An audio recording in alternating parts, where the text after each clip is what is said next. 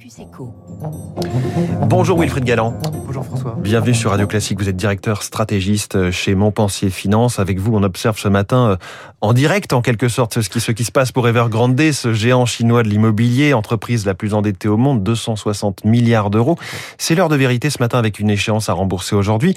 Evergrande a annoncé hier vouloir euh, payer 30 millions de dollars. Est-ce que c'est rassurant sur le fait qu'on va éviter un, un, un scénario à la Lehman Brothers? Alors, c'est rassurant dans l'esprit de justement prendre conscience de l'importance de la chose. Hein. Euh, donc le fait de ne pas vouloir laisser juste les échéances tomber et se dire que finalement euh, euh, une faillite ne serait pas si grave. C'est un gage compte, de bonne volonté. Effectivement, c'est euh, un gage de bonne volonté.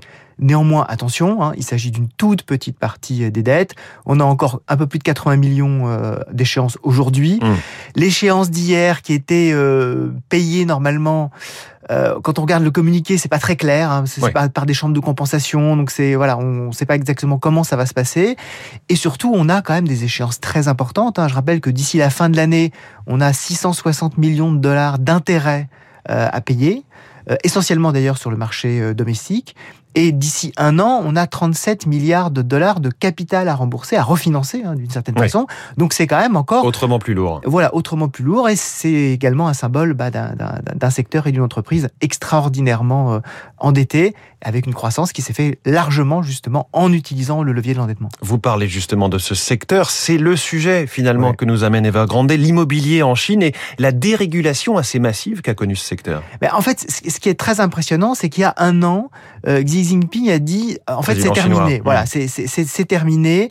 Il faut que le logement redevienne ce qui n'a jamais cessé d'être normalement, c'est-à-dire ce qui n'aurait jamais dû cesser d'être, c'est-à-dire euh, un, un élément pour avoir un toit sur la tête et non pas un élément Oui. de spéculation.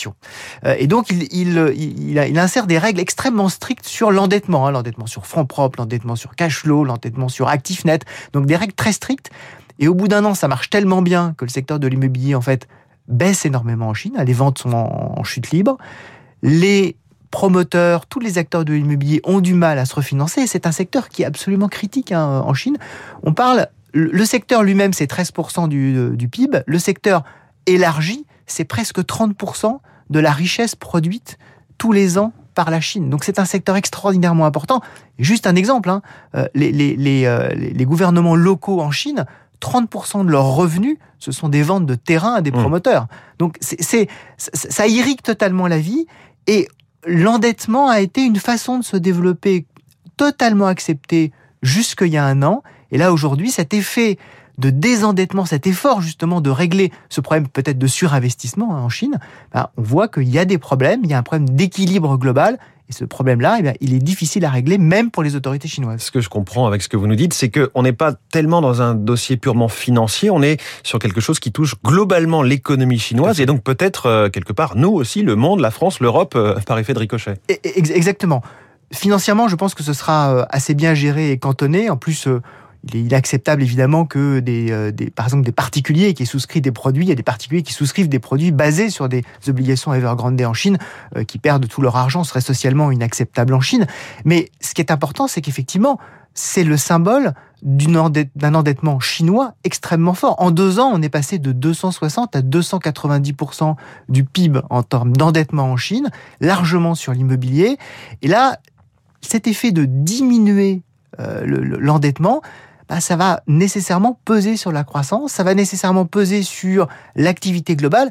Je rappelle que la croissance chinoise, c'est à peu près 25% de la croissance mondiale, et la croissance asiatique, donc des, des- des pays liés à la Chine, c'est depuis 10 ans à peu près la moitié de la croissance du monde. Donc on a besoin, nous, Européens, euh, Ouais. occidentaux en général, du moteur chinois La fameuse locomotive mondiale. Exactement, de cette locomotive. Et donc, peser sur ce secteur, c'est probablement nécessaire pour retrouver l'équilibre. Et l'équilibre, c'est très important. On sait que les, les Chinois veulent justement cette espèce de prospérité partagée, cet équilibre, et se sont rendus compte qu'il y avait eu des choses euh, peut-être difficiles qui ont été mises en place.